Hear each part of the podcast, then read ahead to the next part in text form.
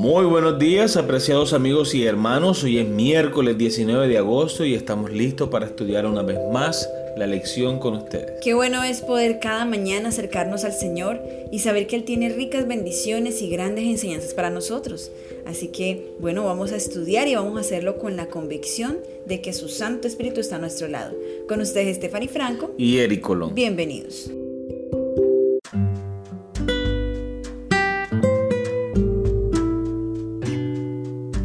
El Ministerio Sanador de Jesús, parte 2. Lee Mateo capítulo 4 versículos 23 al 25 y Mateo capítulo 9 versículo 35. ¿Qué triple enfoque formaba la base para el ministerio de Cristo? ¿Cómo satisfacía las necesidades de las personas y qué impacto tenía en su vida? Mateo capítulo 4 versículos 23 al 25. Y recorrió Jesús toda Galilea enseñando en las sinagogas de ellos y predicando el Evangelio del reino, y sanando toda enfermedad y toda dolencia en el pueblo, y se difundió su fama por toda Siria. Y le trajeron todos los que tenían dolencias, los afligidos por diversas enfermedades y tormentos, los endemoniados, lunáticos y paralíticos, y los sanó. Y le seguía mucha gente de Galilea, de Decápolis, de Jerusalén, de Judea y del otro lado del Jordán. Mateo capítulo 9 versículo 35. Recorría Jesús todas las ciudades y aldeas, enseñando en las sinagogas de ellos y predicando el Evangelio del reino y sanando toda enfermedad y toda dolencia en el pueblo. Muy bien, recordemos la pregunta. ¿Qué triple enfoque formaba la base para el ministerio de Cristo? ¿Cómo satisfacía las necesidades de las personas y qué impacto tenía en su vida? Como vemos en el capítulo 4 de Mateo y el versículo 23, lo dice explícitamente, ¿cierto? Jesús hacía tres cosas fundamentales. Dice la Biblia que Jesús enseñaba en las sinagogas y predicaba el Evangelio del reino y sanaba toda enfermedad y dolencia. Tres cosas importantes. Enseñaba, predicaba y sanaba. Lo mismo que nosotros debemos hacer hoy. Al predicar la palabra de Dios también podemos llevar sanidad, al predicar la palabra de Dios también podemos enseñar y al predicar la palabra de Dios podemos también traer esperanza de salvación a las personas. Amén. Jesús combinaba el triple ministerio de enseñanza, predicación y curación. Él compartió principios eternos para que todos pudiéramos vivir vidas con significado y propósito. Él dijo, yo he venido para que tengan vida y para que la tengan en abundancia. Juan capítulo 10 versículo 10. Su ministerio reveló una superabundancia de gracia y Jesús vino para permitirnos vidas y Jesús vino para permitirnos vivir vidas de superabundancia ahora y para siempre.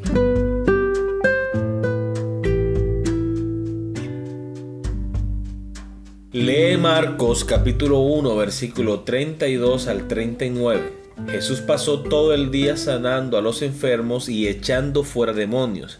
Después de pasar tiempo en oración a la mañana siguiente, cuando más multitudes buscaban aún más curación, se fue a otra ciudad. ¿Por qué no lo sanó? Nota su propia razón en los versículos 38 y 39. Marcos capítulo 1 versículos 32 al 39.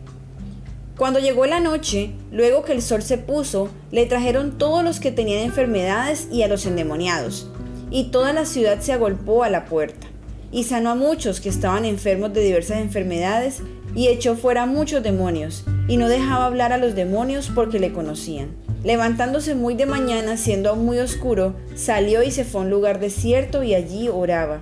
Y le buscó Simón y los que con él estaban, y hallándole le dijeron, Todos te buscan. Él les dijo, Vamos a lugares vecinos para que predique también allí, porque para esto he venido.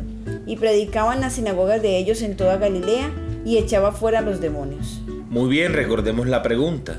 Jesús pasó todo el día sanando a los enfermos y echando fuera demonios. Después de pasar tiempo en oración a la mañana siguiente, cuando más multitudes buscaban aún más curación, se fue a otra ciudad. ¿Por qué no los sanó? Nota su propia razón en los versículos 38 y 39. Bueno, Jesús no quería quedarse exclusivamente en un solo lugar. Él también quería llevar el Evangelio eterno a las demás personas. También quería darle sanidad a las demás personas. Así que el Señor se propuso predicar el Evangelio en todas partes donde Él pudiera llegar. Así que, como dice el refrán, ¿cierto? El enfermo busca al médico. Y sabemos que estas personas siguieron a Jesús a donde él iba. Y siempre estaban tratando de buscar la sanidad, un milagro. Pero Dios también conoce los corazones de las personas y él sabía que lo buscaban no porque realmente desearan escuchar esas enseñanzas, esa palabra de salvación para corregir su comportamiento, su vida. No, ellos simplemente iban era por el interés de que Jesús le hiciera el milagro. Más tarde eso lo vemos en una amonestación que Jesús hace. En el Evangelio según San Juan, el capítulo 6, Jesús le habla a la multitud de que Él es el pan de vida. Y le dice que el que no come su carne y bebe su sangre no puede ir al reino de los cielos. Los discípulos dicen que estas palabras son muy duras y ¿quién las puede escuchar? Muchos se ofendieron porque Jesús dijo que era el pan de vida, que debían comer su carne y beber su sangre. Dice el versículo 66 que desde ese momento muchos de sus discípulos se volvieron atrás y ya no andaban con él. Es decir, no se quedaron para averiguar qué eran esas palabras, no se quedaron para entender cuál era el mensaje del Señor, sencillamente no les importó. Pensaron, este maestro está fuera de sí. Lo que dice son herejías, yo mejor lo dejo de seguir. Entonces el Señor los zarandea para que realmente estén con Él sus verdaderos discípulos, las personas que verdaderamente quieren saber el mensaje de la salvación. Los demás que se fueron sencillamente estaban allí por los milagros que Jesús hacía, porque el Señor calmaba su hambre. Este pasaje de Juan capítulo 6 es en el marco de la multiplicación de los peces y los panes. Las personas buscaban a Jesús para coronarlo como rey en Israel. Así que simplemente estaban por el interés, por lo que podían obtener de Jesús materialmente, mas no espiritual. Muy bien, continuamos con la lectura. Esta historia es reveladora. Después de sanar a las multitudes el día anterior, al día siguiente Jesús deja a las multitudes que lo buscan y que todavía necesitan sanidad. Su explicación es que el propósito por el cual vino al mundo era predicar el Evangelio. Jesús no era simplemente un obrador de milagros espectacular, Él era el divino Hijo de Dios que vino en una misión redentora. No se contentaba simplemente con curar enfermedades físicas, Él anhelaba que las personas recibieran el regalo de la vida eterna que tenía para ofrecer Jesús proclamó claramente el propósito de su venida a la tierra en estas palabras, porque el Hijo del Hombre vino a buscar y a salvar lo que se había perdido. Lucas capítulo 19 versículo 10. Cada acto de curación fue una oportunidad para revelar el carácter de Dios, aliviar el sufrimiento y proporcionar una oportunidad para la vida eterna. Amén.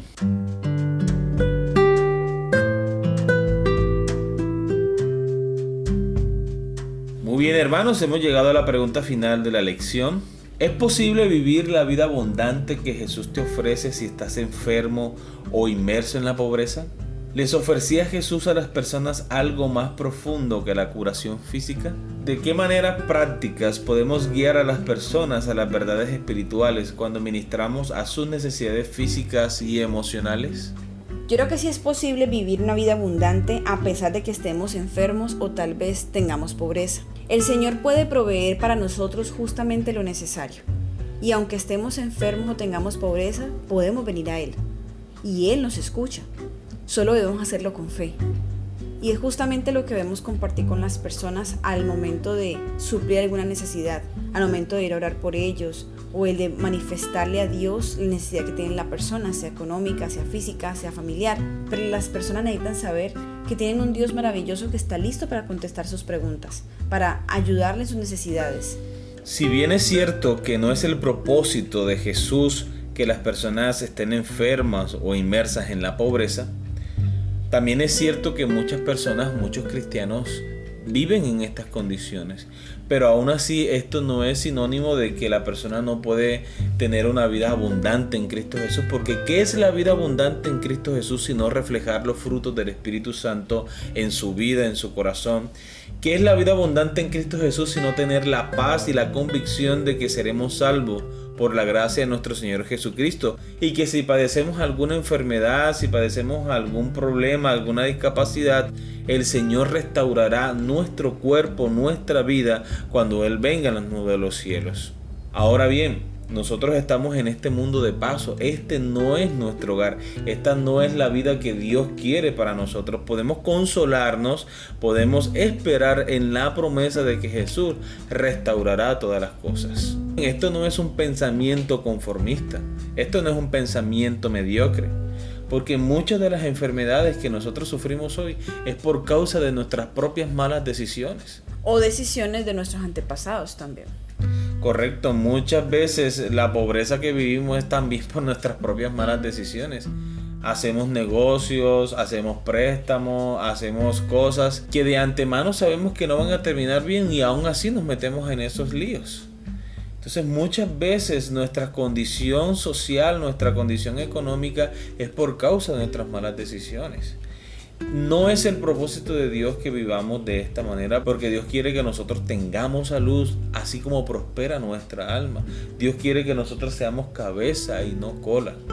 Pero si somos tan humildes para poner a Dios en primer lugar, como lo hizo Daniel, como lo hizo José, sabemos que Dios prosperará el trabajo de nuestras manos. Dios también traerá sanidad a nuestra vida si estamos enfermos, si lo ponemos en primer lugar, porque esa es la promesa. Buscar primeramente el reino de Dios y su justicia y las demás cosas de las cuales tenemos necesidad serán suplidas, porque para Dios nada es imposible.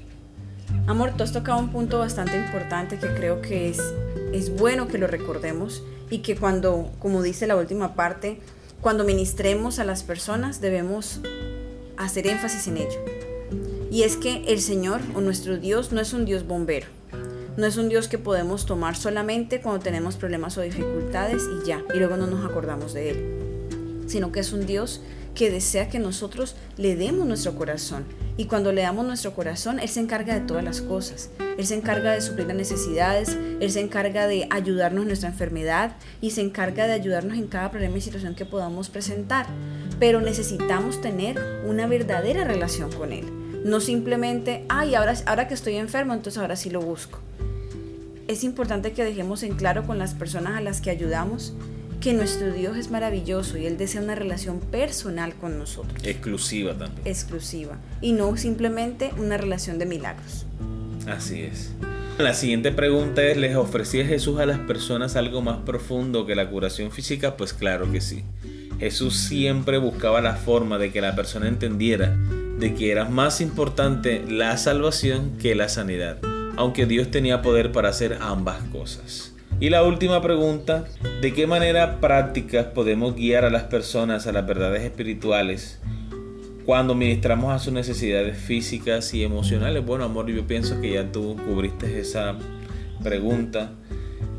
Debemos enseñar a las personas que la relación con Jesús es continua, es constante, es personal y exclusiva. Que nosotros debemos buscar a Dios primeramente que el Señor ha prometido estar con nosotros todos los días hasta, el fin, del, mundo. Amén. Amén. Muy bien, queridos hermanos y amigos, hemos llegado al final de nuestra lección. Esperamos que haya sido de gran bendición para ustedes como lo ha sido para nosotros. Les esperamos mañana con una nueva lección. Que Dios les bendiga.